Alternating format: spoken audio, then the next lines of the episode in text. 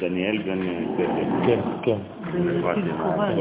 בעזרת השם, חודש טוב ומבורך, אנחנו נלמד אה, לרפואתו של אה, רבי דני, דניאל בן סטף, שיהיה בריא ושלם בעזרת השם. אה, תודה רבה לבעלי הבית. בעזרת השם אנחנו נלמד קצת על עניין של חודש ניסן, כמה שאפשר בתמצות הדברים. אני לא יודע אם שמתם לב, אבל הסגנון, אני בכוונה קצת שיניתי את הסגנון של השיעורים מדי, זה כבר כמה כמה שבועות, בגלל שאני רוצה להפוך קצת יותר, ב, לפחות בשלב הזה, לצד הרעיוני, מאשר לצד הטכני יותר. זה שלב, בעזרת השם נראה איך הדברים יתפתחו. בחודש ניסן קרה משהו מאוד מאוד אה, מעניין. המשכן אה, חנכו את, את, את המזבח. חנוכת המזבח הייתה בראש חודש ניסן, כלומר היום. ומה קורה ביום הזה, ביום המיוחד הזה? התורה קוראת לו היום השמיני. אנחנו יודעים שבבריאת העולם לא היו שמונה ימים, נכון? יש אה, שישה ימים של בריאה, ואחרי זה יש אה, את יום השבת. כלומר, אנחנו מצפים לפסוק שלא הופיע בבריאת העולם, ויהי ערב ויהי בוקר יום השביעי. אין פסוק כזה, נכון? ואז יתחיל יום השמיני. בכל זאת אנחנו רואים שיש את היום השמיני, היום השמיני מופיע, והוא מופיע בדמותו של חנוכת המזבח, וזה אומר לנו שהעולם הגיע בעצם למדרגה של בשלות להיות במדרגה של עולם הבא. זאת אומרת שיש לנו תקווה, אם זה קרה פעם אחת בהיסטוריה שהתורה מעידה על היום השמיני, אז אנחנו יכולים לצפות לזה, זה כבר קרה, לא הפנמנו את הרעיון מספיק, אבל אנחנו בכיוון, בעזרת השם, לעלות ולגלות את הרובד השמיני בעולם הזה. אז אני בעזרת השם רוצה להתייחס לפסוק הידוע, החודש הזה לכם, ראש חודשים, ראשון הוא לכם לחודשי השנה. על הפסוק המופיע בפרשת בו, כן, הפסוק הזה, אומר המדרש בשמות רבה, מי שבחר הקדוש ברוך הוא בעולמו, קבע בו ראשי חודשים ושנים, וכשבחר ביעקב ובבניו, קבע בו ראש חודש של גאולה. אז uh, ניסיתי בסייעתא דשמיא להתבונן uh, קצת יותר לעומק בפסוק הזה, במשפט הזה, והמשפט הזה לאט לאט אה, התחיל להתגלות כדבר מאוד מאוד עמוק ובכלל לא פשוט, כן, ברובד הראשוני שאנחנו מסתכלים עליו, לאט לאט אתה חודר ואתה רואה שיש פה הרבה הרבה חומר למחשבה. דברי המדרש מצביעים על שלוש בחירות אלוהיות שעמדו ביסוד המציאות. המקום, הזמן והנפש. תמיד אנחנו נפגשים עם אותם ערכים, כלומר מימד של מקום, מימד של זמן ומימד של נשמות, של סוגים של אנשים, של בריאות. עכשיו, לבריאת העולם שהייתה בחירית ולא הכרחית, הרי המדרש אומר מי שבחר הקדוש ברוך הוא בעולמו. מה זאת אומרת שהוא בחר בעולמו? לא בחר כשהוא כבר ברא אותו, הוא בחר לברוא אותו. זאת אומרת שיש כאן בחירה אלוהית, רצון אלוהי, זה לא דבר שהוא מובן מאליו והוא הכרחי ויוצא ככה, כי הקדוש ברוך הוא לא יכול להיות אחרת, אלא הוא בורא מטבעו. לא. יש כאן בחירה לברוא את העולם. כלומר, יש מגמה יסודית, מחשבה אלוהית עמוקה מאוד, אינסופית, שמחליטה לברוא את העולם, שרוצה בעולם הזה. לכן יש בעולם הזה בחירה אלוהית. שיתף, מה הוא עשה כשהוא עשה את זה? שיתף הבורא את מימד הזמן בקביעת סדרים פנימיים שהמדרש מגדיר ראשי חודשים ושנים. חיזרו למדרש, מי שבחר הקדוש ברוך הוא בעולמו, קבע בו. כלומר, ברגע שיש בחירה, הבחירה הזאת של לברוא עולם הולכת עם מונחים של זמן. אז הוא קבע בבריאה הזאת, כלומר הוא רצה שהעולם הזה יהיה עם מימדים מיוחדים, המימד הראשון שהוא רוצה בו, חוץ מהעולם עצמו שזה מקום, זמן. כלומר העולם, כלומר המימד הפיזי, המימד הטריטוריאלי הייתי אומר, ומימד הזמן, הולכים כנראה ביחד. הקדוש ברוך הוא בחר שזה יהיה ביחד. ככה אני מודד זמן, מרחק בין שתי נקודות במקום. זאת אומרת שהקדוש ברוך הוא כאן נותן לנו סדרים פנימיים שהמדרש מגדיר ראשי חודשים ושנים. כלומר, יש גם ראשי חודשים וגם ראשי שנים. ובזירה הכפולה הזאת של מקום ושל זמן, שהזמן בעצמו הוא חודשים ושנים, בחר השם להופיע בבחינת נפש את יעקב ובניו. זאת אומרת, יש לנו עכשיו זירה, הזירה זה המקום, הוא בחר בעולם, הוא בחר גם וקבע בו זמנים, ראשי שנים וראשי חודשים, והוא קבע יסוד נפשי, כלומר סוג של נשמה, הוא קורא לזה במדרש יעקב ובניו, ושייך להם את שורשו של הזמן, של זמן הגאולה, בדמותו של ראש חודש ניסן. אני חוזר על המדרש, החודש הזה לכם ראש חודשים, ראשון הוא לכם לחודשי השנה, זה הפסוק, והמדרש אומר, תחזרו למעלה, מי שבחר הקדוש ברוך בעולמו קבע בו ראשי חודשים ושנים, וכשבחר ביעקב ובבניו, קבע בו, מי זה בו? בעולם, באותו עולם שהוא בחר לברוא, ראש חודש של גאולה. מעניין שראש חודש של גאולה מופיע רק כשיעקב ובניו מופיעים בתמונה. כשאין יעקב ובניו אין חודש של גאולה, אלא הקדוש ברוך הוא בוחר רק ראשי שנים וחודשים, ופתאום כשהוא אומר שהוא בחר ביעקב, הוא מצרף לזה ראש חודש של גאולה. מה אתם מבינים מזה? שהגאולה שייכת ליעקב ובניו. זאת אומרת, רק הם יכולים להיות שותפים לדבר הזה. לא מדובר בכלל בגאולה כשהוא אומר שהוא בחר לברוא את העולם. זאת אומרת, כנראה שיכול להיות שצריך להיות גאולה, אבל אנחנו לא נפגשים לפחות עם המונח הזה במדרש. המדרש יודע בדיוק לדבר. הוא אומר, הקדוש ברוך הוא קבע ראשי חודשים ושנים, שינויים, זה התחדשויות, אבל הוא לא אומר לי על מה, למה, לאיזה צורך, בשביל מה אני צריך להתחדש. פתאום כשיעקב ובניו מופיעים בעולם, יש גם מימד נוסף שנקרא גאולה, ראש חודש של גאולה. ואיזה הוא? חודש ניסן. זאת אומרת שהחודש שלנו, שאנחנו עכשיו עוסקים בשיעור של ראש חודש ניסן, מיוחד לדבר אחד. קודם כל הוא קשור למי?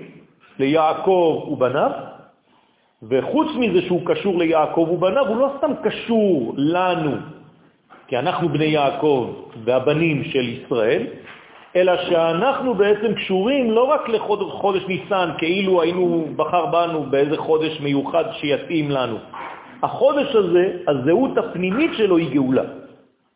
זאת אומרת שהזמן הוא זמן גואל, וגם הנפש שמתאימה לזמן היא נפש גואלת. אני מתרגם את זה בעברית פשוטה יותר, גם ישראל בעולם הוא בעצם בשורת הגאולה, וגם חודש ניסן בעולם הוא בשורת הגאולה. יש לנו שתי בשורות של גאולה, מימד הזמן, חודש ניסן, מימד הנפש, עם ישראל. עכשיו, אם כל זה נמצא בזירה של העולם שהקדוש ברוך הוא בחר לברוא, יוצא לי רטרואקטיבית שהעולם נברא בשביל מה? בשביל גאולה. והגאולה נמצאת בניסן, ומי שיפעל את הגאולה זה יעקב ובניו. אתם מבינים? הכל קשור עכשיו. ולכן, בחירה אלוהית זו מינתה בעצם את עם ישראל לאחראי על גאולת העולם. עכשיו, מה זה גאולת העולם? בשביל מה צריך לגאול את העולם? ממה צריך לגאול אותו? מה זה גאולה? יפה, מה, מה זה לגאול את העולם? ממה צריך לגאול אותו? עצם העובדה שהעולם נברא, כלומר, הוצא מחוץ לאלוהות, הוא כבר במועקה. הגאולה שלו זה חזרתו של הבורא אל הבריאה. זאת הגאולה. זאת אומרת שמישהו אמור להחזיר את הבורא לבריאה בכל המימדים. גם במימד הזמן, ועכשיו מתגלה שזה חודש ניסן, וגם מבחינת הנפש שיהיה פועלת לעשות את הדבר הזה, זה עם ישראל. זאת אומרת שעם ישראל ממונה על גאולת העולם, שגאולת העולם זה חזרתו של הקדוש ברוך הוא לבריאה שהוא בעצמו ברא. בסדר? ומתי זה נעשה? בחודש ניסן. בראש חודש ניסן זה נקבע. ומי אחראי על זה? עם ישראל, יעקב ובניו. לא, הוא לא נמצא. הוא נמצא, לא אכפת לנו שהוא נמצא, הוא לא מתגלה, זה לא מעניין אותי. אם הוא נמצא ולא גילוי, זה לא נקרא נמצא. לחזור זה להתגלות. בסדר? לא אכפת לי שיש משהו שהוא לא, אני לא בקשר עם הדבר הזה, זה כאילו לא נמצא מבחינתי. בוודאי. אם אתה לא מודע לקשר, גם אם הקשר הזה מחיה אותך ואתה לא מצביע על הקשר הזה, מבחינתך הוא לא קיים. אז יפה, אז זה עוד, עוד מדרגה, נראה אחר כך יותר קצת. אבל כאן יש לנו בעצם מימד שלא מעניין אותי כל דבר שנמצא בעולם, כל עוד והדבר הזה לא בהישג יד ואני לא מודע לו. במילים אחרות, מה זה כל הלימוד שלנו? רק להצביע ולראות ולצייר בעצם דבר שנמצא. אבל כל עוד הוא נמצא ואני לא נפגש איתו, זה לא מעניין אותי.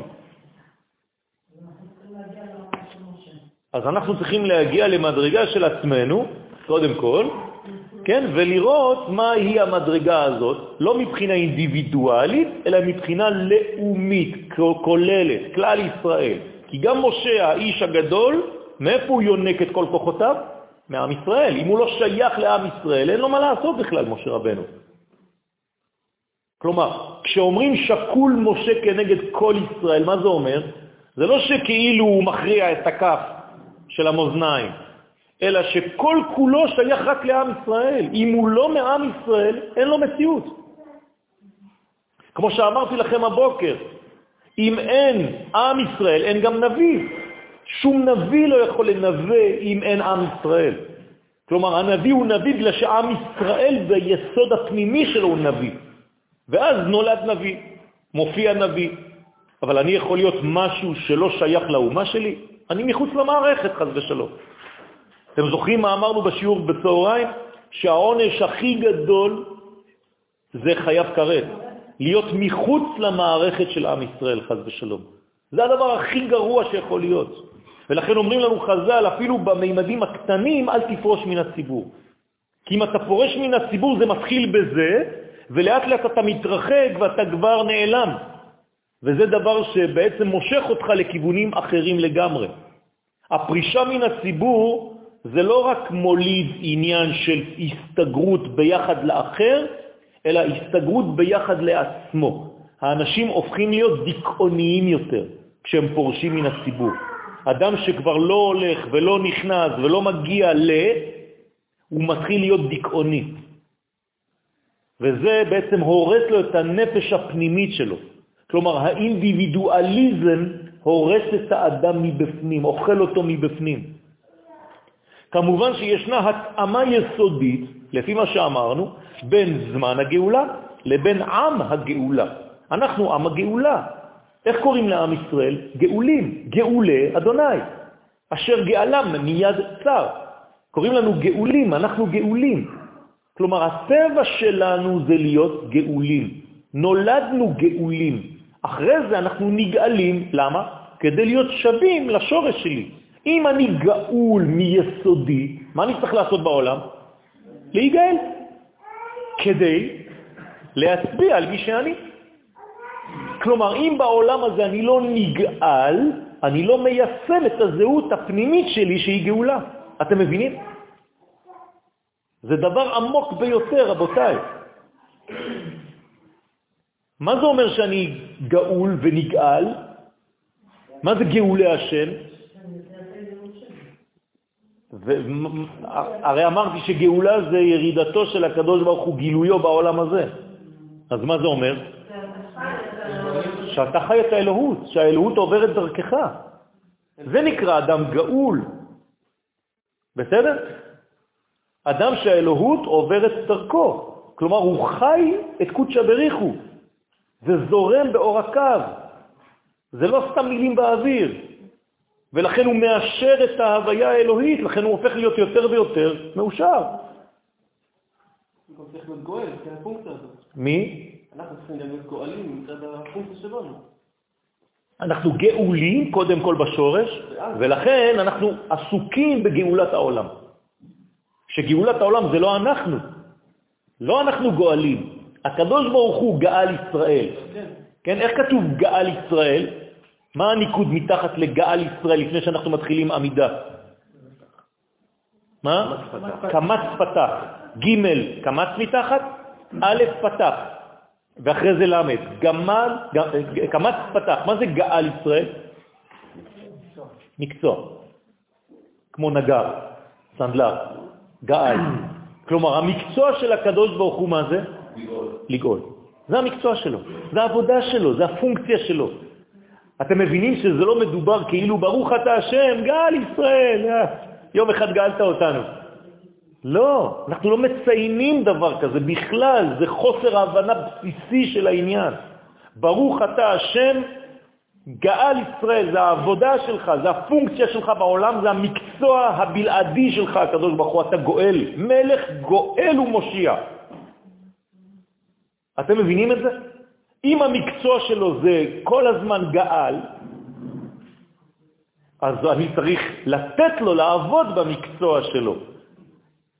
בסדר? אז הקדוש ברוך הוא, אני צריך לעזור לו במרכאות, בשביל זה הוא ברא אותי, כדי לעזור לו להיות גאל. כמו שאתה סנדלר, והוא צייר. והנה, לעומת חודש תשרה, המיוחד בהנהגתו הטבעית של העולם. חודש ניסן מייצג את הסדר הניסי שבהנהגה. זאת אומרת, אנחנו עכשיו עולים להדרג, למדרגה ניסית, להגדרה של נס, דגל, מעל למדרגה הטבעית. כלומר, בחודש הזה אנחנו צריכים לגעת בדברים שהם לאו דווקא הגיוניים. בסדר? בחודש ניסן יש לנו יציאת מצרים, זה דבר שזה לא טבעי בכלל. יציאתנו ממצרים היא מהלך על-טבעי.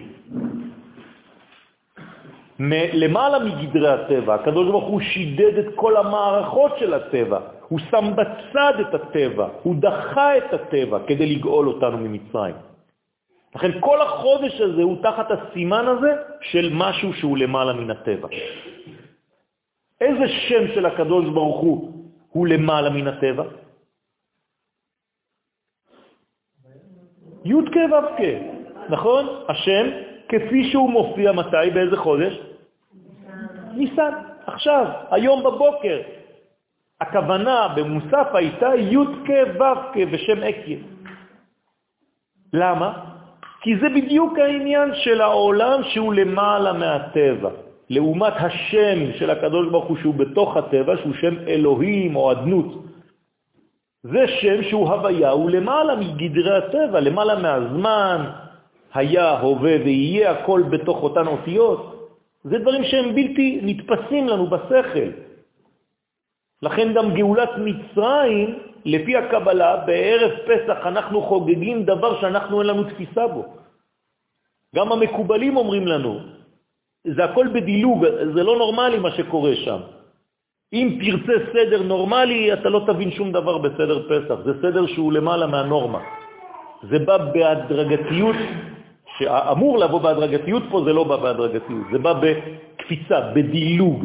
זה הסוד של הפסיכה. למה אנחנו קוראים לפסח פסיכה? בגלל שהקדוש ברוך הוא מדלג על הסדר הנורמלי של הטבע. אז כל החודש הזה צריך להבין שקורים דברים שהם למעלה מגדר הטבע. זה מה שקורה בחודש הזה. אלא שמדברי הפסוק, החודש הזה לכם, עכשיו תשימו לב מה קורה פה. אם הקדוש ברוך הוא נותן לנו, החודש הזה, שהוא למעלה מן הטבע, למי הוא שייך? לכם. זאת אומרת שגם אתם למעלה מן הטבע. כלומר, אתם חייזרים. אתם לא שייכים לטבע של העולם הזה. ולכן, כפי שאמרתי הבוקר בשיעור, שבית המקדש קשה לו להישאר בעולם הזה, כל הזמן הוא, יש דחייה, נכון? אותו דבר בעם ישראל, כולם רוצים לדחות אותנו מהעולם. אנחנו כמו נטע זר בעולם הזה. אז תפסיקו לשאול שאלות למה שונאים אותנו תמיד. יש לכם תשובה. אנחנו לא מתאימים לטבע הבסיסי של העולם הזה. אנחנו מסוג של חומר אחר. אז אל תנסו, כן, כל הזמן לשדל את אומות העולם כדי למצוא חן בעיניהם. זה לא עוזר בכלל. החודש הזה לכם יוצא שגם שורש ישראל הוא למעלה מן הטבע. הרי הוא משווה את הזמן שהוא למעלה מן הטבע והוא אומר לנו זה שלכם. הוא משייך את זה לנו. החודש הזה, לכם. והתורה הדגישה את המכנה המשותף לנפש העל-טבעית ולזמן העל-טבעי. אז אנחנו עכשיו בחודש על-טבעי, ואנחנו גם אנחנו, הנפש שלנו היא על-טבעית. אתם חושבים שגאולה זה טבעי? הרי זה כניסה של ערכים של האינסוף לתוך עולם מוגבל. מי יכול לעשות דבר כזה? רק מי שהוא גם כן שייך לשם. כלומר אנחנו, כל ישראל יש להם חלק לעולם הבא. אין לנו חלק לעולם הזה, קשה לנו החלק לעולם הזה. אנחנו אף פעם לא תמצא פסוק, כל ישראל יש להם חלק לעולם הזה. לעולם הבא יש לנו קשר וחלק. בעולם הזה אנחנו בקשיים אין סופיים בעולם הזה. עוד פעם, את סותרת פסוק, אני, אין פסוק כזה. לא, להפך, להפך, בגלל שזה בכלל לא מובן מאליו. להיות בעולם הזה, בשביל עם ישראל. זה קשה מאוד. זה ערכים אינסופיים שיורדים לעולם שלנו. תשימי לב איך קראת להם. אומות העולם. לעם ישראל אף פעם לא תקראי אומת העולם. את מבינה את ההבדל? הן אומות העולם. לא, לא, לא, הגויים לא קשה להם בכלל העולם הזה. אם לא היה ישראל, הם היו חיים בכיף. אנחנו מצביעים עכשיו על פער. כשהייתי קטן, היו להקות בחתונות, השם ירחם. כן, מוזיקה כזאת, מסכנה כזאת, שני נגנים, מסכנים, לא יודעים לנגן, אפילו אני הייתי מנגן יותר טוב. הגיע זמר עולמי עם תזמורות, חבל על הזמן, אברהם פריד, שבר את כל המנגנון. עכשיו אתה צריך כל מיני כלים מיוחדים אם אתה לא מומחה, אף אחד כבר לא לוקח אותך. אז כולם עלו במדרגה. זה בדיוק מה שקורה. כל הכיתה עצלנים, בא תלמיד אחד, מאתגר את כולם עכשיו, אי אפשר כבר להישאר ברמה. כשעם ישראל לא היה בעולם, העולם היה שקט, שענן, לא אכפת לו מכלום. פתאום מגיע הכוס הזה. כן? זה מאתגר את כל העולם לפני תש"ח, הרבה לפני תש"ח, הופעת עם ישראל בעולם.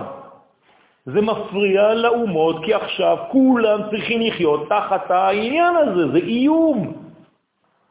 יש ביטוי שהשמיים נופלים לנו על הראש. פוחדים היו האנשים בדורות הראשונים שהשמיים ייפלו להם על הראש. מה זה אומר הביטוי הזה? שערכי השמיים יבואו לעולם הזה. כלומר, מה הם עשו? תומכים לשמיים, שמו עמודים כדי שהקדוש ברוך הוא יישאר למעלה. שחז ושלום לא ירד לעולם הזה. עכשיו, איך הוא ירד לעולם הזה? עם ישראל. ברגע שעם ישראל נמצא בעולם הזה, הקדוש ברוך הוא כבר ירד. כולם כבר בשיגעון. זה משגע את כולם. לכן, צריך להבין את הקשר הזה. יסוד הגאולה קדם לבריאת העולם. כמובן, הרעיון כבר קדם לבריאת העולם. כלומר שזו הייתה סיבת הבריאה. לכן עצם העובדה שהקדוש ברוך הוא בחר בעם ישראל ובחודש ניסן שמתאים לו מבחינת זמן, מעידה על תפקידם בגילוי ערכי המוחלט בה, בבריאה.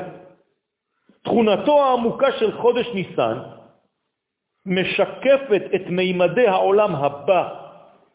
כלומר, כל חודש ניסן, אם אני מסתכל בו, בפנימיות אני צריך לראות שם רק עולם הבא. אין עולם הזה בניסן, זה הכל עולם הבא. הרי אמרתי לכם בפתיחת השיעור מה קרה בראש חודש ניסן? חנוכת המזבח. מה זה חנוכת המשכן? מה ירד לעולם הזה? העולם הבא ירד אש מהשמיים. זה דבר על טבעי, איך קוראים ליום הזה? יום שמיני. זה לא חשוב, זה שמיני, זה למעלה מהטבע. גם על ישראל נאמר, אותו דבר, כל ישראל יש להם חלק לעולם הבא. ונראה שסיבת השייכות לאותם אידיאלים עליונים מובנת. כיוון שהממונה על גאולת העולם, מי זה הממונה על גאולת העולם? עם ישראל. אנחנו הממונים, יעקב ובניו. חייב להיות הוא בעצמו נושא הבשורה ושייך לערכים שהוא אמור להופיע במציאות. כלומר, מה אני חייב להיות? מורכב מאיזה חומר? משמונה. כל כולי שמונה אחד גדול. כולנו שמיניות. דוד המלך כתב מזמור בתהילים למנצח על השמינית. על זה הוא מדבר. זאת אומרת שאנחנו קשורים במהותנו לספרה שמונה, שהיא למעלה מגדרי הטבע. רק אדם כזה, מסוג כזה, רק עולם כזה, יכול לגאול את העולם. כלומר, המשיח חייב להיות מעם ישראל. גם אצל הגויים, המשיח של הגויים, מאיפה הוא בא? זה שהם קוראים לו, כמו שהם קוראים לו, מאיפה הוא בא? תסתכלו, כתוב, מלך היהודים. בסדר? זאת אומרת, אנחנו אלה שמייצרים את מי שאמור לעשות את התיווך בין העולמות. הם יודעים את זה טוב טוב בפנימיות, לכן הם בחרו אל שהוא משלנו. זה בסדר, זה מעוות, אבל בשורש, זה, זה, יש לזה שורש. התלמוד בראש השנה, דף ג' עמוד א', מסביר את דברי המשנה.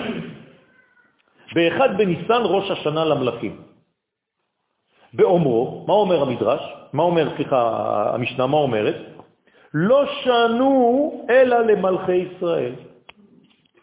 אבל למלכי אומות העולם, מתשרה מנינן.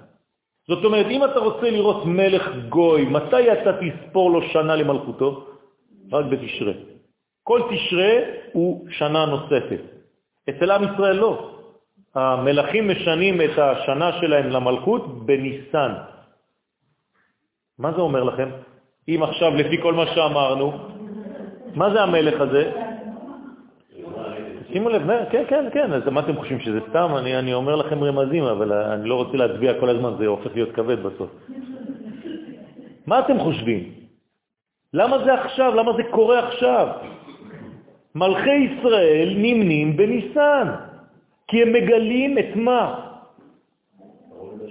את הרובד השמיני, לא לברוח מהרעיון, יפה. זאת אומרת, מי את מייצגים? את קודשא בריחו בעולם הזה, ולכן זה רק בניסן חייב להיות, בספר. וכיוון שכל ישראל בני מלכים הם, כן, כך אומרת הגמרא בשבת, ס"ז, והזוהר אומר לא בני מלכים, אלא מלכים ממש, כלומר הזוהר תמיד יותר קיצוני, והקדמה לתיקונים, ניתן לומר בפשטות שחודש ניסן הוא ראש השנה של כל ישראל, לכל ישראל. אנחנו עכשיו בראש השנה האמיתי של ישראל. זה ראש השנה שלנו. כלומר, היום צריך לאחל שנה טובה. האמיתית. ושייכות זו בולטת בפסוק, החודש הזה לכם, נתתי לכם את זה. זה בשבילכם, לכם ולא לאחרים. לא, יש לנו ארבעה ראשי שנים, אבל בתשרה מה זה? זה ראש השנה לשנים, לא לעם ישראל. פה זה למלכים, שזה רק עם ישראל. על דברי משה רבנו עליו השלום בדברים ג' ואתחנן אל השם בעת ההיא. מה זה ואתחנן אל השם בעת ההיא? שואלים חז"ל, מהו בעת ההיא? תשימו לב שכתוב ההוא, אבל זה ההיא, כן? לפעמים יש קרי וכתיב. אבל אני לא רציתי לשנות מהפסוק, ככה כתוב בתורה. אז מה זה ואתחנן אל השם בעת, בעת ההיא, ספציפית, דייקה? תשובתם היא שמשה רבנו ידע את הצירוף המתאים לזמן שהוא מיוחד, כן, שמתפלל בו, כיוון שהוא מכוון בו. זאת אומרת, כל פעם שמשה מתפלל, הוא יודע בדיוק באיזה חודש הוא מתפלל, באיזה זמן הוא מתפלל, ואז בעת ההיא ספציפית, אני יודע לכוון את שם השם שמופיע באותו זמן. כלומר, משה רבנו היה מקובל, היה יודע את כל הכוונות האלה. והנה, חודש ניסן הוא בחינת גולגולת הנוקבה רחל. נכון? כלומר שהוא מיוחס למלכות. וכדברי המשנה, ראש השנה למלכים, מלכים אתם שומעים? מלכות. כלומר, זה ראש שנה מיוחד, הוא מיוחד למה? למלכות. מתי יופיע בעצם צד הקודש? באיזה חודש? סיוון. מתי קיבלנו את התורה? בסיוון, נכון? זאת אומרת שאם עכשיו אנחנו בראש השנה למלכים, מתי זה ראש השנה לקודש? בסיוון, מתי שאנחנו מקבלים את התורה. אז מי קודם למי? המלכות קודמת לתורה. בסדר? זאת אומרת, אם אין לך מלכות, אין בכלל תורה. אני אגיד לכם את זה בצורה פשוטה, אם אין יציאת מצרים, אין מתן תורה. בסדר? עכשיו, זה ראש השנה למלכים, ועל פי סדר הדגלים מיוחס החודש לשבט יהודה. כלומר, אם נחפש דמות ב-12 שבטי יה של הבנים של יעקב, מי מתאים ביותר לחודש הזה? יהודה. למה? מה יש במילה יהודה? י' כ' ו' כ', את השם השם, שלם. אותו שם שמיוחס לחודש יש במילה יהודה, בתוספת ד', ומה זה ד'? המלכות בעצמה, היא נקראת בחינה ד'. כלומר, בחינה ד', למה קוראים לה בחינה ד' למלכות? כי זה חוכמה, בינה, תפארת ומלכות. אם אני מסכם את כל הספירות, אפשר לומר רק ככה. חוכמה, בינה, תפארת, מלכות. אז היא בחינה רביעית, היא בחינה ד'. אז מה נשאר? י' כו' כ', ובחינה ד'. שגם הוא בבחינת מלכות בנפש. אז יהודה הוא מלך. איך אומר הפסוק על יהודה? לא יסור שבט מיהודה. הוא מחוקק מבין רגליו עד שיבוא המלך המשיח, עד כי יבוא שילה. זאת אומרת שמלך המשיח חייב להיות מאיזה שבט? יהודה. יהודה. בסדר? לכן כתוב עליו, לא יסור שבט מיהודה. ולפי זה, משיח בן דוד, כן?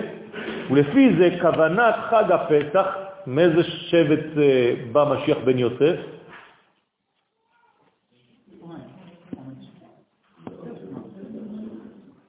אין, אין חן שבט יוסף. אפרים ומנשה. אז איך קוראים לו?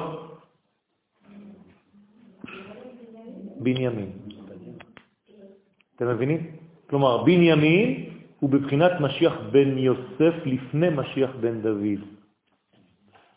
לפי זה, כוונת חג הפסח, כוונות חג הפסח, סובבות כולן על עניין המלכות. כלומר, כל מה שתמצא בהגדה של פסח זה רק דבר אחד, זה עניינים של מלכות. דהיינו, על עניין גילוי השם בעולם באמצעות מלך ישראל. זה נקרא מלכות. וכוחה הראשון של המלכות הוא בפה, נכון? מלכות פה, תורה שבעל פה. מלכות פה, תורה שבעל פה, קרינן לה, ונאמר בקהלת, דבר מלך שלטון. ומי יאמר לו מה תעשה? כלומר, במה המלך שולט קודם כל לפני שהוא עושה משהו? בדיבור שלו. הוא אומר וככה עושים. בפנימיות זוהי בחינת ד', מה שאמרנו. המופיע בחוץ בסוד ד' בר דבר. כלומר, כשהד' יוצאת החוצה, אז הוא הד', הבחינה של המלכות, יוצאת ומתגלה ומופיעה בחוץ. כלומר, בחודש הזה, על מה צריך לעבוד? על הדיבור. על הדיבור. בלעצמק, כמו שאומרים בצרפתית. תסתום את הפה כשצריך לסתום את הפה. תדע לדעת, להגיד את הדברים שצריך לומר אותם ולשתוק כשצריך לשתוק. זאת אומרת שזה בדיוק העניין של החודש הזה. בסדר פסח צריך להגיד, אז קוראים את ההגדה. שם מרבים לספר. אבל אם זה לא בשביל להגיד בבוקר חסדך ואמונתך בלילות, להמשיך דברים, בחודש הזה צריך לשתוק מאוד. ולהבין בדיוק מה אומרים ומה אסור לומר.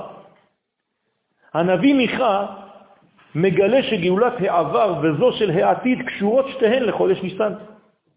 מהפסוק, כן, במיכה, פרק ז', כי אתך מארץ מצרים, אראנו נפלאות. זאת אומרת שהנביא מיכה מכשיר אותנו, מזמין אותנו, כבר מלמד אותנו שהנבואה שלו אומרת שגם הגאולה האחרונה תהיה קשורה איכשהו לחודש ניסן. יחד עם זה, ראו חז"ל במסכת ברכות י"ב יתרון בגאולה האחרונה על גאולת מצרים. כלומר, חכמים תמיד אומרים לנו שהגאולה שלנו תהיה טובה יותר, גדולה יותר, מרשימה יותר מהגאולה הראשונה. לא כמו שרוב האנשים מדברים. כשאתם שומעים מישהו מדבר, תמיד מה שהיה בעבר יותר טוב. תמיד. נכון? כל השיעורים שאני שומע, זה תמיד ככה. היו גאונים, היו גדולים, הדור שלנו זבל, זבלים. כן? תמיד זה ככה. אז היו גדולים, עכשיו זה נפילת הדורות, ירידת הדורות, תמיד משגעים אותך ככה, אתה זבל, אין כמוהו. חכמים אומרים לנו בדיוק הפוך. הגאולה האחרונה תהיה הרבה יותר חזקה מהגאולה הראשונה. מאיפה הם הגיעו למסקנה הזאת? והגיעו למסקנה שסחירת גאולת העבר תהיה תפלה לגאולת העתיד. עד כדי כך. כלומר, כשאתה תזכיר את יציאת מצרים, אתה תגיד, אה, קטן עליי. בוא תראה את הגאולה היום, איזה יופי, מה קורה היום, איזה בלגן הולך בעולם. זאת גאולה. אתה הולך להשוות את זה עם גאולת מצרים? אכן, הגילוי האלוהי שהופיע ביציאת מצרים נמשך ממעלה למטה בסוד התערותא דלעילה. עכשיו, למה הם הגיעו למסקנה הזאת? בגלל שהגאולה במצרים הייתה גאולה אלוהית בלבד, שלא היה לה שותף אנושי. האנשים היו כמו צעצועים שמנהלים אותם מלמעלה, שכלל לא התייחסה לעבודת ישראל. להפך, איך היו ישראל באותו תקופה? ערומים, אנחנו אומרים את זה בהגדה, ואת עירום ועירייה. כלומר, אין לך אפילו מעשים. איך גאלו אותך בכלל? לעומת זאת, יהיו הגילויים העתידיים מצד התעוררות האומה. עכשיו תשימו לב, מי שמצפה לגילויים על-טבעיים, מה יקרה לו? יתאכזב. כי הגילויים הם גילויים שיבואו מפה למטה, אתה צריך להתפעל מכל מה שקורה במהלכים הלכאורה טבעיים מאוד. אבל יהיו ניסים כל כך גדולים, שאם אתה לא רואה את זה, אתה תגיד, אה, מהלכים אנושיים. אז לא הבנת מה זה גאולה אחרונה. הגאולה האחרונה תהיה מלאה בניסים שיבואו מאיתנו. אתם לא רואים את זה? כל יום צריך לראות את זה. ובזכות רצונה לחזק את קשריה לשמיים בבחינת שעושים לו התברך דירה בתחתונים. כלומר, אנחנו פועלים בגאולה הזאת להכשיר את המקום לקדוש ברוך הוא, להכשיר לו את השטח. מכינים לו את השטח. על ידי מה? על ידי כל מה שאנחנו עושים. כולל עניינים פוליטיים. ובכל אופן, יש לציין שלא הייתה גאולה זו אפשרית הגאולה שלנו, האחרונה, היא לא אפשרית, אלמלא גאולת מצרים שקדמה לה. זאת אומרת שהיינו חייבים לעבור דרך גאולת מצרים. למה? כי אם זה לא בא מלמעלה בהתחלה, אין סיכוי שתתעורר לבד מלמטה. לכן גאולת מצרים הייתה הכרחית. היא חלק מה... בניין של העולם, מהמגמה של הבריאה כולה. בלי זה אי אפשר לגלות את הקדוש ברוך הוא בכלל. לכן אנחנו אומרים בהגדה דבר מוזר, אילו הוציאנו ממצרים ולא נתן לנו את התורה דיינו. כלומר, מספיק לי אפילו רק ביציאת מצרים. איך אפשר לומר דבר כזה? אלא שביציאת מצרים כבר כלול עניין מתן תורה. זה אתה צריך להבין. לכן מתן תורה זה לא חידוש, זה רק גילוי שהיה כבר ביציאת מצרים, שרק עכשיו מופיע. לכן, אלמלא גאולת מצרים שקדמה לה, ממעלה למטה. כלומר, גאולת מצרים התלבשה בסגנון ניסי שהיה מנוגד למהלכים הטבעיים. לכן הופיע בה שם הוויה, י' כו' כ'. הנה הפסוק, לכן אמור לבני ישראל, אני י' כו' כ'. זה עכשיו, השם הזה גואל אתכם. וכוח זה יתחדש בראש חודש ניסן, בו מאיר הצירוף הראשון כסדרו, י' כו' כעכשיו, היום. היוצא מן הפסוק, ישמחו השמיים ותגל הארץ. למה דווקא מהפסוק הזה? אני יכול למצוא עוד פסוקים שזה מופיע י' כו'. כי זה חתונה. חתונה של מה? של הערכים, של השמיים עם העולם שלנו. זה מה שאומר הפסוק. למה ישמחו השמיים ותגל הארץ? בגלל שהם מתחתנים. בגלל שערכי השמיים מתחתנים עם ערכי הארץ. זו חתונה מאוד מאוד גדולה. זה בעצם סיכום כל, ה, כל העניין. וצירוף זה כולל שאר הצירופים. אומרים לנו חכמים, כל הצירופים של כל החודשים כלולים בצירוף הזה, כי הכל יוצא משם הוויה הזה. כלומר, החודש הזה הוא אבא של כולם. אז לכן כולל שאר הצירופים השייכים לחודשים האחרים. אם כן, מה כבר יכול להתגלות בעתיד יותר ממה שראינו ביציאת מצרים? אז אני שואל את השאלה, הרי יציאת מצרים, לפי מה שאני אומר פה, זה הדבר הכי גדול שאי פעם יכול לקרות לנו. אז מה אפשר כבר לספות? מה יהיה בגאולה האחרונה שלא היה שם?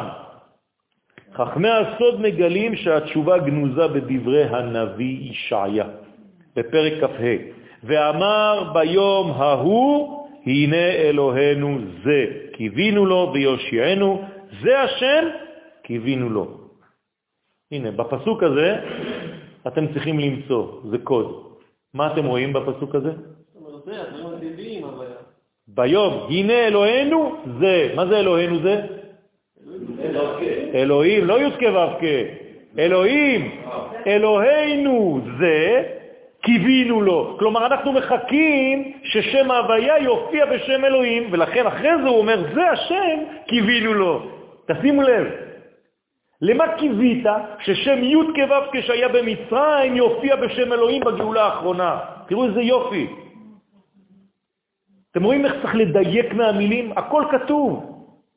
פסוק זה מופיע תיבת זה פעמיים, אחת בשביל שם אלוהים ואחת בשביל שם הוויה. שם אלוהים כבר נפגשנו, שם הוויה, סליחה, כבר נפגשנו. מתי? ביציאת מצרים. מה חסר לנו? גאולת אלוהים, גאולת הגוף. ועכשיו אני מחדיר עוד נושא. מה נגאל במצרים גאולת עולם? הנשמה שלנו. עכשיו, הנשמה שלנו היא צריכה זמן כדי להיגאל? לא. לכן איך קוראים לגאולת מצרים? חיפזון, חיפזון, חיפזון זה בשביל הנשמה. הגוף לא סובל חיפזון. הגוף צריך זמן, כל הזמן זמן. אבל הנשמה אין לה זמן, לא אכפת לה מהזמן. מי שחי ברובד נשמתי הוא לא קשור בכלל לזמן. אבל אנחנו לא חיים רק בנשמה, אנחנו בנשמה עם גוף. אז העניין הזה שהוא למעלה מן הזמן מתלבש בתוך מימד של זמן. לכן כשאתה אומר זה, אתה מצביע על משהו ממשי. אז מה שהיה במצרים, שהנשמה שלנו נגאלה, גאולת העולם, מה חסר לנו? כל הגלויות שעברנו מאז יציאת מצרים זה רק לגאול את הגוף שלנו. איך גואלים גוף? מה? נכון, אבל בעם ישראל זה לא מספיק, גם אומות העולם נולדות. מדינת ישראל, לא ארץ ישראל בלבד. לכן קוראים למדינת ישראל הגוף הלאומי, גוף. בסדר? שמכילה את הנפש הלאומית הזאת. ולכן זאת לעומת תופעת פעם אחת בלבד בשירת הים. זה אלי וענווהו. אז שמה זה היה בעצם מדרגה אחת של שם הוויה. זה אלי וענווהו, אבל פה אלוהים ושם הוויה. כלומר, אנחנו לא שוכחים שכל האפשרות שלנו להיגאל היום באופן טבעי, זה נובע מהגאולה במצרים שהייתה באופן ניסי. בסדר? ורואים בכך יתרון גאולת העתיד על גאולת העבר. ככה אומרים לנו חכמים, תדע לך שהגאולה העכשווית, האחרונה, תהיה גדולה יותר בהרבה, והאגדה של פסח תשתנה, ואנחנו נזכיר את כל מה שכתוב באגדה שלנו של היום, בשלושה ארבעה פסוקים. בסדר? אז מי שרוצה כבר להתחיל לכתוב גאולה חדשה, כלומר ההגדה של פסח חדשה, יכול כבר לנסות לעשות, יש רבנים שכבר עוסקים בזה. כל מה שאתם רואים בהגדה שלכם, כן? זה, זה הכל יתפוס ככה, בדף הראשון. דרך אגב, זה מה שקרה גם להגדה שלנו ביחס להגדה שקדמה לה. הרי לפני ההגדה שלנו הייתה הגדה של מי? אברהם אבינו, גם הוא. מה כתוב שם? ארמי עובד אבי וירד מצרימה. זהו, זה מה שנשאר מההגדה שלו, שורה. גם מההגדה שלנו תישאר שורה. כלומר, אנחנו נצטרך לאיזה רב גדול שיתמצת את כל מה שעברנו עד היום עם יציאת מצרים בשורה אחת. וכל שאר הדפים יהיו רק על הגאולה העכשווית שלנו. זאת אומרת, אתם יכולים בהחלט לדמיין, אלוהינו ואלוהי אבותינו, שזכינו לעלות מצרפת ומארצות, אה, לא יודע מה. כן, ככה זה יהיה כתוב. ושבניך, רחומך היהודים עלו מכל ארצות תבל, מצפון ומים. יש פסוקים בנביא. כן, נכון. פסוק. עכשיו אני חוזר לפסוק.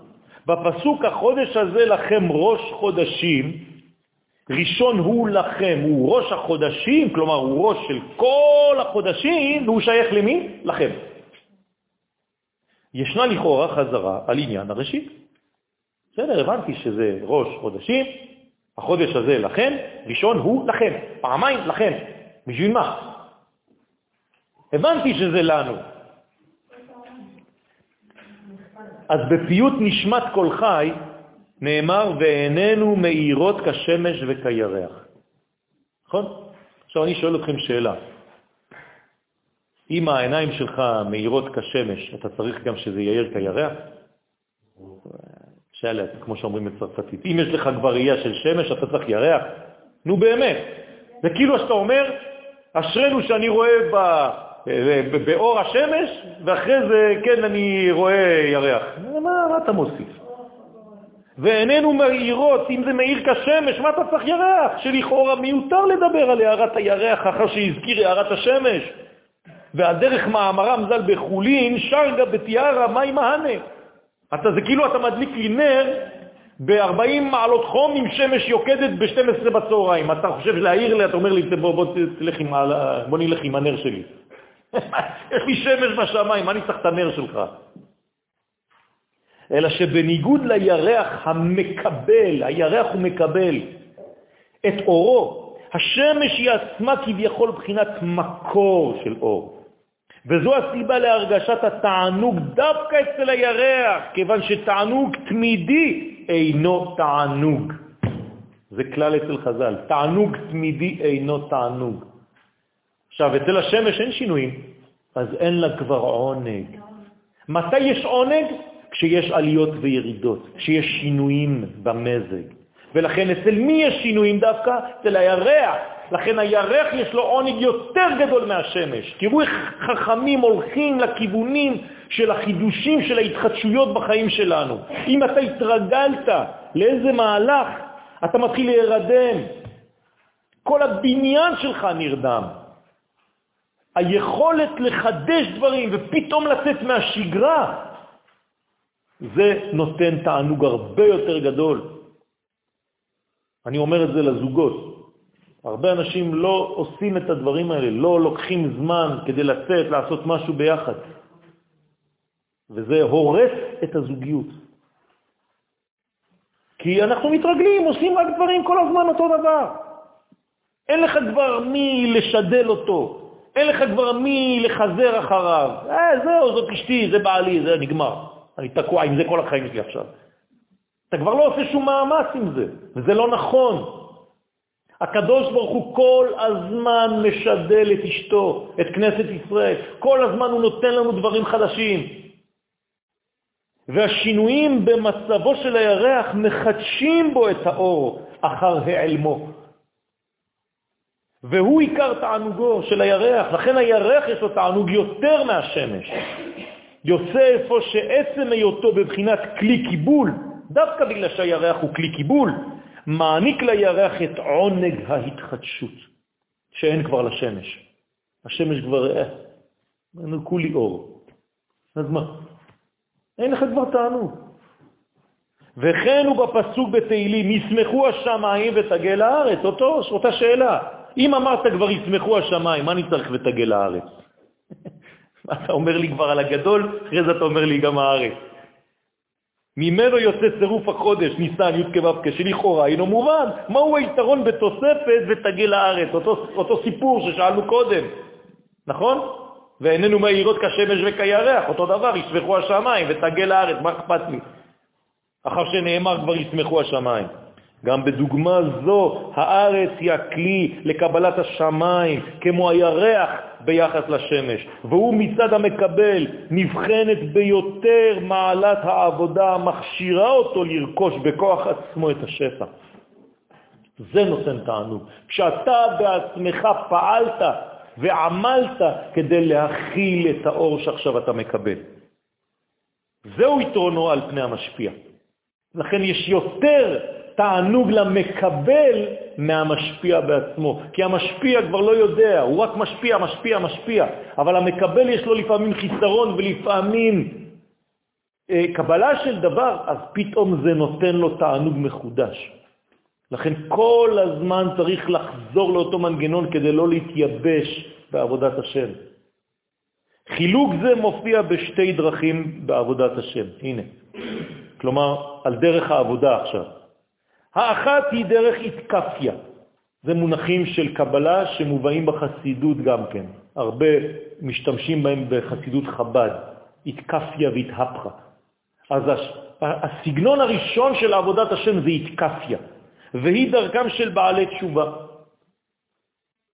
והדרך השנייה היא בחינת התהפכה, היא דרכם של צדיקים, הפועלים בהתקדמות ובהשתכללות, בעילוי אחר עילוי בסולם הקדושה, בבחינת ילכו מחיל אל חיל. בעלי התשובה נלחמים ברע, תמיד יש להם מלחמה, כי הם בעלי תשובה.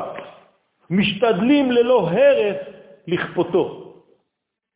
ותורת החסידות מעלה על נס דווקא את עבודתם של בעלי התשובה, הנאבקים והמשתדלים בכוח עצמם לשלוט על היצרים, המושכים אותם כלפי מטה. כלומר, החסידים אומרים, אלה עושים עבודה אמיתית. עבודה זו מעניקה לעושה התחושה של תענוג גדולה יותר מזו המורגשת אצל הצדיקים. כלומר, מהבחינה הזאת הצדיקים גם כן מתייבשים. כי הם כל הזמן באיזה מין הדרגתיות, הם עולים, עולים, עולים, עולים, נו אז מה? אבל עצם זה שאתה מרגיש כל הזמן ירידות ועליות וקשיים, ואחרי זה עוד איזה מין אור בקצה מנהרה, זה נותן לך תחושה של תענוג כי אתה מתחדש. כך יגדל התענוג בגאולה האחרונה, יותר ממה שהיה בגאולה במצרים. כיוון שבניגוד לאותה שמחה שנבעה מגילוי העליונים באופן ניסי ממעלה למטה בלבד, כמו שהיה ביציאת מצרים, תתגלה הגאולה האחרונה כמאפשרת לאדם להיות שותף אקטיבי בגאולתו. כלומר, היום לא לברוח מכל מה שאנחנו יכולים לעשות כפרטים השייכים לאומה שלנו. לא לברוח מזה, לא לפרוש מהציבור, רבותיי. תנסו לראות ולדלות מכל המהלכים איך אתם יכולים להיות שותפים אקטיביים בדברים העליונים שקורים לנו. עכשיו, זה יהיה קשה יותר, כי זה נראה חולין, זה לא נראה קודש. אתה יכול להתבלבל ולהגיד זה לא שייך בכלל למהלך הגאולי. וכאן נדרש מאמץ גדול מאוד להיות חד ראייה, להיות מאוד מאוד עדין, כדי לראות שזה כן שייך לגאולה. עכשיו, אתה לא הבנת מה זו גאולה באמת. כלומר, נדרש ממך חידוש בלימוד שלך, בסגנון, בגישה ללימוד שלך, משהו יתפקשש שם. לכן צריך להיות אקטיבי בגאולה שלנו, גאולה שתתלבש, אני חוזר ואומר, במהלכים מאוד מאוד טריוויאליים. אתה בכלל לא תדע, רק כשהסרט ידלק בסוף, יגידו לך, אתה יודע מה עשית? בוא אני אראה לך. אתה חשבת שעשית 1, 2, 3, שזה היה סתם מעשה חול? בוא תראה מה זה אומר. בוא תראה מה זה פעל. ועובדה זו מעצימה את הרגשת העונג. זה מה שעוזר לנו היום בדור הזה להיות יותר בתענוג. אני אגיד לכם למה. כי בדור הזה יש דבר אחד, היצר הרע הוא פועל רק על דבר אחד בדור הזה. להביא עצב, עצבות בכל התחומים. כלומר, להפיל אותנו, להשפיל אותנו במצב שאנחנו כבר מתייאשים. הרי כתוב, אין בן דוד בא עד שהתייאשו מן הגאולה. זה מה שקורה לנו. אנחנו בייאוש. כל אחד מאיתנו, ברמה כזאת או אחרת, אנחנו מתייאשים ממשהו כבר. נמאס לנו מזה, נמאס לנו מזה ונמאס לנו מהכל. וזה היצר הרע פועל שם, כדי לנסח את הדבר הזה, וזה דבר קשה מאוד. צריך להיות בשמחה פנימית ממה שיש לך. ושם להעצים ולראות שלפעמים גם אם אתה מרגיש את החיסרון הזה, זה פשוט חיסרון שהולך להוליד, כן, גילוי חדש, מימד חדש, ואתה צריך לסמוח על הדבר הזה. לכן השינויים, לא לקחת את זה כאיזה מין עבודה שבלתי נגמרת, וכל החיים שלך אתה רץ ורץ ורץ ורץ, ואתה שואל את עצמך, נמאס לי כבר. לא. זאת, זה הסגנון של הגאולה שלנו, לא להתייאש מזה, רבותיי. זה הסגנון של גאולתנו, זה קשה מאוד, כי זה מתלבש בדברים נחותים, אבל זה כולל בפנים את המדרגות העליונות ביותר. אז יהי רצון שהחודש הזה אנחנו נבין שהמהלכים שדורשים מאיתנו הרבה מאמצים, הרבה מועקות, הרבה קשיים פנימיים, וממש נלחמים, אנחנו נלחמים נגד כל מיני כוחות ונגד עצמנו בכלל. כל זה שייך למהלך אחד גדול, שצריך לראות את היתרון הזה של התענוג שנולד מזה, כן? שמחנו כי אימות עיניתנו, שנות ראינו רעה. כל השנים שהיית בעינוי, שמחנו כי אימות עיניתנו. תהיה לנו שמחה דווקא גדולה בגלל שהיינו בעינוי כזה גדול מכל המהלכים שלא הבנו. אז יהי רצון שאנחנו לא דורשים את זה כמובן, לא מבקשים את זה, מבקשים שהכל יהיה יותר בקלות, אבל להבין ולראות את המהלכים המאוד מאוד פשוטים של החיים שלנו כמהלכים בלתי נפרדים מהגאולה הכוללת. חודש טוב ומבורך.